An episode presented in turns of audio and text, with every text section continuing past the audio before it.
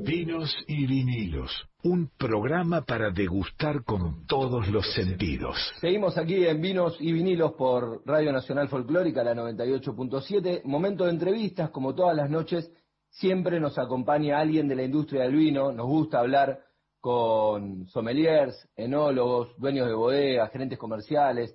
Digo, los tipos que hacen el vino y que nos van contando no solo sus experiencias personales con esta hermosa pasión que es el vino, sino también que nos cuentan acerca de cómo viene la cosecha, qué es lo que esperan, cuáles son las diferencias de la bodega que va a tener comercialmente la bodega para el próximo año. Y bueno, para hablar de, todas estas cuestiones, hoy estamos comunicados con Nacho López, gerente de enología de Bodega de Chart, una de las bodegas más tradicionales de, de Cafayate Salta. Así que Nacho, querido, muy buenas noches y gracias por contactarte con nosotros con Nacional Folclórica.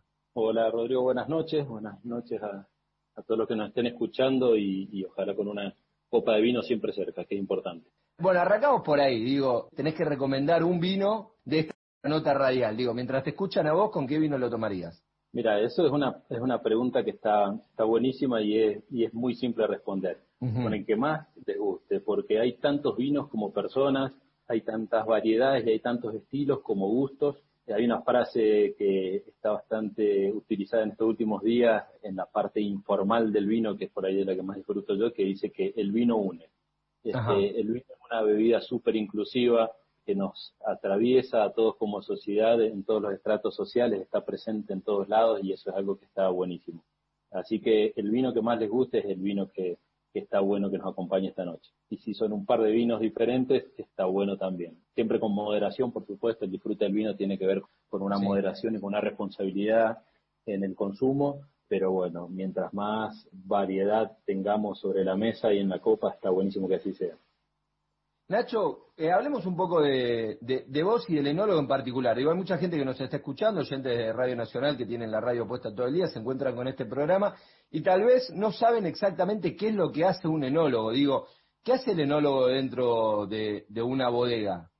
Mira, básicamente es un trabajo, es hermoso, es hermoso porque el enólogo, digamos, trabaja siempre pensando en un momento de disfrute, por decirlo así. Digamos. Nosotros no estamos en una sala de emergencia, este, estamos pensando en que nuestro, nuestro producto, el enólogo es aquel que toma, por decirlo así, la responsabilidad desde el momento de cosecha. Vamos a hablar de un rol bastante genérico, ¿no? Hay, hay, hay, casos que son más amplios o más acotadas las responsabilidades, pero tiene que ver desde la responsabilidad de determinar el momento de cosecha de la uva y después acompañar esa uva en su transformación en vino y termina la responsabilidad generalmente cuando el vino se pone en botella. ¿Qué hay en el medio de todo esto? Hay un universo, ¿no? O sea, está todo lo que es el añejamiento, que puede ser en tanques, que puede ser en barricas de roble. Cada vez hay, hay una mayor diversidad, ya que hablamos de diversidad, que es una palabra que me, palabra que me gusta mucho, de, contenedores y de situaciones en las cuales el vino puede ir atravesando. Puede tener una segunda fermentación en el caso de, de vinos espumantes que también son vinos, pero bueno, hay roles que son más acostados, hay roles que son más amplios, desde enólogos que tienen responsabilidad también en los viñedos, y hoy cada vez más también hay una figura y una pata importante en la enología que tiene que ver con la pata comercial, digamos, con comunicar los vinos también y ayudar en esa, en esa última etapa que es la comercialización de los vinos. Así que para mí es una, es una profesión que es hermosa, que es divertidísima y que, bueno, encima nos pagan por hacer vino, así que está, está buenísimo. Nacho, ¿cómo llegás vos a la enología? Digo, ¿de dónde vino la búsqueda de querer formarte, la, la, primera bodega que entraste, el primer viñedo que caminaste?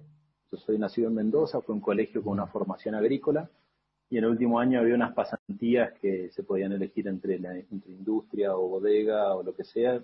Medio que caí ahí por rebote, comencé haciendo trabajos de operario, era el operario más nuevo, más joven de la bodega, así que me tocó hacer todo lo que todo el resto no quería hacer. Y ahí descubrí que era lo que quería hacer, digamos, me, me fascinó, no podía creer que era una fruta que entraba, que fermentaba y que se transformaba, digamos, delante de los ojos de, y, uno siendo testigo privilegiado, que es lo que somos los enólogos, de notar esa transformación de uva que fermentaba el jugo, se transformaba en vino e ir probándolo en cada momento era espectacular. Así que eso fue el primer impacto y mi primer encuentro con la enología. De ahí en más, bueno, fui a otra, estuve trabajando en otras bodegas, estuve en Trivento, estuve en Familia Zucardi, después vine para Cafayate, después me volví a ir para San Juan y Mendoza, a lo que es Grafiña, y hace unos años he vuelto a Cafayate de nuevo. En el medio tuve alguna, alguna experiencia también por, por Australia, por eh, California, Estados Unidos, así que la verdad que es un mundo, un mundo hermoso. Así que así fue un poquito el recorrido mío. Bueno, y siendo mendocino, contanos qué particularidades encontrás en Salta, ¿no? Porque digo, tanto Mendoza como Salta son un poco los dos lugares, o por lo menos, corregime vos, pero me parece que son los dos lugares con más historia en la vitivinicultura argentina, con más años, con bodegas y viñedos más viejos, y hablan de la gran particularidad de la amplitud térmica salteña y demás. Digo, como mendocino y habiéndote criado ahí, ¿qué te sorprendió cuando llegaste a Salta por primera vez o qué te sorprende día a día? Primero que nada, los, argentinos tenemos una enorme suerte de vivir en un país con una diversidad de viñedos repartidos en más de 4.000 kilómetros de, de latitud de norte a sur, con condiciones absolutamente diferentes y está espectacular. Inclusive ahora hay algunos, algunos emprendimientos que, tienen que ver con influencia marítima en la costa atlántica, centro y sur de Argentina, que está, que está espectacular. Y Salta que tiene, no sé, a ver, yo cuando llegué la verdad que me, enamoré de Cafayate porque conviven un montón de cuestiones que no tienen que ver exclusivamente con lo enológico o, lo agronómico o lo, o lo vitícola, si no quisiera, y que tiene que ver con una cultura lo que tiene para mí diferente el vino salteño es que es una cultura muy arraigada, o sea, el vino en Salta tiene características culturales indivisibles del producto. Entonces, en Salta el vino siempre está acompañado de una gastronomía muy pura, siempre está acompañado de una música muy pura y muy sentida y muy con sentido de, de lugar, con identidad de lugar. A mi criterio no hay otros lugares de Argentina que tengan una carga cultural tan fuerte como lo tiene Salta y que está atada a su producción vitivinícola. Así que con esto, digamos, son, son palabras muy simples, pero tiene que ver con, tiene que ver con el paisaje, tiene que ver con la gastronomía. Vuelvo al tema de la música, tiene que ver con lo artesanal de su elaboración. Salta es un microterruño, si lo vemos, para, para lo que trabajamos aquí, digamos, Salta produce menos del 2% de la producción argentina pero tiene una participación altísima en lo que es el porcentaje de exportación de Argentina. ¿Qué quiere decir esto? Son, son terruños acotados, si bien nosotros vemos, los que estamos desde adentro, vemos que, va creciendo y está buenísimo, y hay cada vez más proyectos, Valle Arriba, eh, o en los valles Calchaquíes, un poco más al norte, un poco más al sur, es un terruño bastante limitado en cuanto a volumen y va a seguir así porque tampoco hay mucha más agua, y eso tiene una identidad muy fuerte acompañándolo, así que está, está buenísimo. Eh, Salta sin duda es diferente. Nacho, contame acerca de, las líneas que tiene Cafayate, ¿no? Lo, digo, los vinos que haces, básicamente. Estuvimos hablando de vos, pero hablemos de tus vinos ahora, del producto que, podemos probar. Digamos, para hablar un poco del equipo, es un equipo bastante grande, por ahí siempre a, los enólogos son los que nos toca poner la cara, pero un equipo de, muchísimas personas trabajando aquí, así que bueno, este, siempre me gusta hacer la, la salvedad de eso para no llevarlo a un plano tan unipersonal. Los vinos que hacemos aquí comienzan con el clásico echar privado torrontés, el, de, la botella de color caramelo, que es un clásico argentino indiscutible que se lanzó ya por los años sesenta y pico y que la verdad que hoy es una, es una alegría enorme estar, eh, digamos, un poco participando eh, tan directamente en esta elaboración de un clásico argentino y de ahí cuando empezamos a crecer las gamas, luego está la gama Cafayate, que son todos varietales, donde tenemos Torrontés, tenemos Chardonnay, tenemos un rosado de Malbec, tenemos Cabernet Sauvignon, tenemos Malbec también, tenemos Syrah, tenemos un Torrontés dulce. Después de eso comienza Cafayate Reserva, más arriba, Cafayate Gran Linaje, Arnaldo B. Son diferentes gamas de vino con filosofías bien diferentes también. Sí hay algo que atraviesa todas las líneas y, tiene que ver con reflejar el terruño, con reflejar la identidad salteña, que es lo que nos corresponde a nosotros como referentes y como, como bodega pionera de Cafayate, pero sí por ahí buscamos representar cosas diferentes en gamas de vino. Entonces, eh, bueno, el Charpriado es un clásico que es intocable, eh, Cafayate es una gama más orientada a, un, consumo de vinos jóvenes y, un poquito más descontracturados. Cafayate Reserva empezamos a escalar en complejidad, en, en Cafayate Gran Linaje ya son más vinos de, terruños singulares, de, parcelas singulares, y terminan en Arnaldo B, un corte de variedades distintas, generalmente la mayoría es Malbec, Cabernet Tanat, te diría que por excelencia es el corte que ha pasado todos los años. Y, bueno, siempre ha tenido algún, alguna pequeña variación porque la idea de Arnaldo es que sea un vino de corte inspirado en un concepto, digamos, del viejo mundo que tiene que ver con, con vinos de una parcela eh, o de un entorno a la bodega, por decirlo así, en torno a la bodega, entonces la idea es que siempre refleje el mejor vino posible del año. Por eso los componentes a veces van variando en su proporción y a veces algunas variedades entran algunos años y otros no, pero ese, eso es la idea y el concepto de Arnaldo Hay muchos que los hemos probado, otros que no. Quedo con lo que decías al principio, ¿no? Hay vinos que son clásicos argentinos, digo, voy a nombrar otra bodega, pero qué yo, Norton clásico, López clásico, vos decías el, el echar privado clásico, son clásicos argentinos que están totalmente arraigados no solo a la cuestión vitivinícola, sino es casi cultural. Uno ve películas y aparecen esas botellas, o ve fotos, o hasta ves cuadros de pintores con esa botella y con esas etiquetas que son tan tradicionales y que me parece que tienen que ver con eso, ¿no? Que, que lograron trascender más allá del vino que hay ahí adentro. Tienen que ver con eso y tienen un, tienen un nexo ineludible emocional con muchas cuestiones. ¿eh? La semana pasada un amigo me envió una me envió un video que estaba en un supermercado este, en España y estaba el echar privado torrontés y, y, se emocionaba y, y, lo que pasa es eso, se emociona porque dice, este es el vino que tomaba mi viejo, este es el vino que tomaba mi abuelo y no sé qué, y la familia fue cambiando y ahora está este, un chico argentino que está en España y, ve eso y es inevitable que toque la fibra este, emocional del corazón. Son vinos que sin duda, como usted le echar privado hay muchos más, entre los que nombraste vos, hay muchos muchas bodegas históricas, por suerte, en Argentina que tienen esos clásicos que siguen inoxidables y que tenemos que seguir cuidándolo y tenemos que seguir poniendo mucho mucho trabajo desde la enología para que para que sigan representando lo que la memoria eh, no solo enológica sino emotiva de todas esas familias eh, han encontrado y le ha gustado en esos vinos. Así que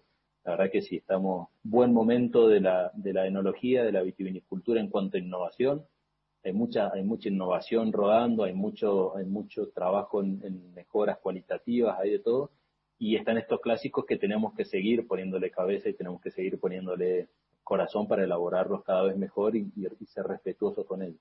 Nacho, recién vos hablabas de, que en Salta no solo tiene que ver con el vino, sino la comida y demás, y pensaba que, bueno, yo no soy un especialista en mariaje, pero más o menos uno algunas ideas se hace, que la carne roja va con un tipo de vino, la carne blanca va con otro tipo de vino, y sin embargo hay algo que rompe esa regla por ahí tan básica que tiene que ver con la empanada salteña y el torrontés, ¿no? Digo, un vino blanco que va con una con una empanada salteña, por ahí el maridaje sí habla de los maridajes regionales, pero en ese caso es como que es la combinación perfecta.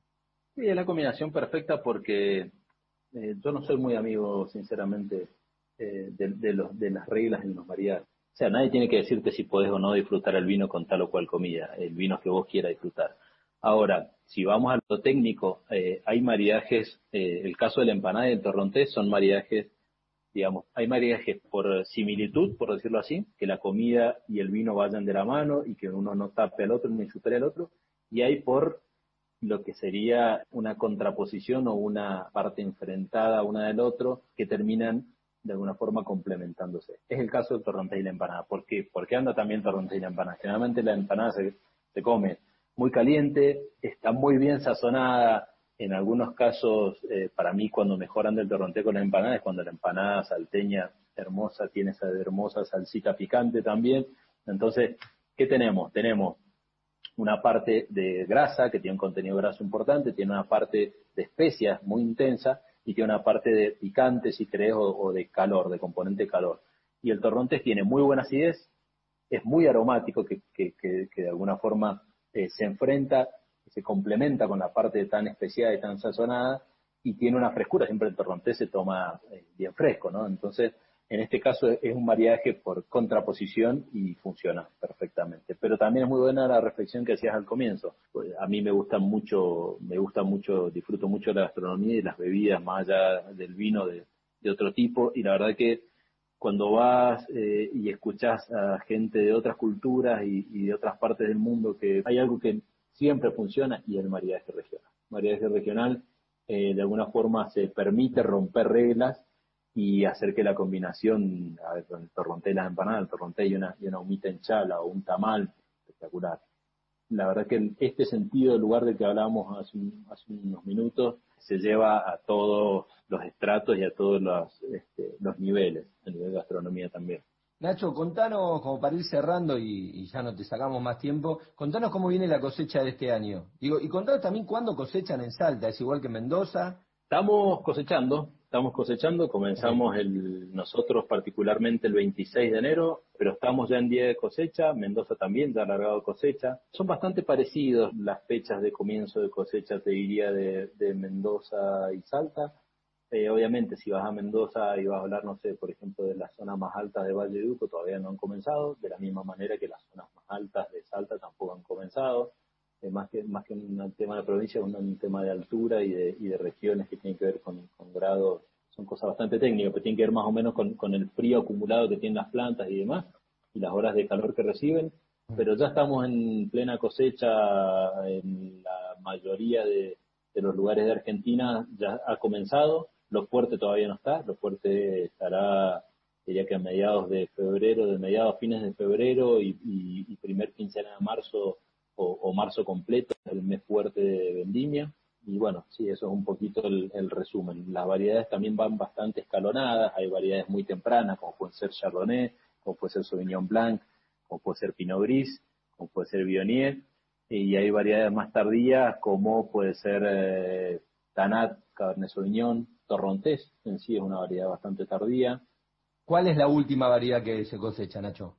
Entre, te diría que entre el Tanat y Bonarda. Bonarda es una variedad que le gusta mucho tardar. Nosotros habíamos cosechado una partecita, pero porque queríamos hacer un rosadito de Bonarda de muy bajo grado, eh, de muy baja gradación alcohólica y nos gusta hacer esto, ¿no? Tenemos muchas variedades diferentes, pero Tanat te diría Cabernet Sauvignon, entre esas variedades está en nuestro caso puntual siempre terminamos con el torrontés tardío, pero bueno, una elaboración especial, de una agua especial. Bueno, Nacho, te agradecemos mucho por la charla, me diste una gana tremenda, porque con la cabeza estuve viajando para Salta en todo momento cuando hablas de la comida, los mariajes, la música. Este es un programa justamente de música y de vinos, así que esa mezcla en Salta funciona muy pero muy bien y la verdad que bueno, nos da mucha ganas de estar allá por lo menos mentalmente. Te agradezco el contacto y te felicito por, por tu carrera y tu, tu historia dentro del vino. Bueno, gracias, gracias por el contacto y bueno, se aprovechen de abrir un vinito, disfruten, si beben no conduzcan y compartanlo con gente que quiera. Un saludo a la distancia. Fuerte abrazo. Abrazo. Pasada Nacho López, gerente de enología de bodegas Echat, que nos contaba acerca de su historia como enólogo y la historia y el trabajo que hace actualmente en Echat.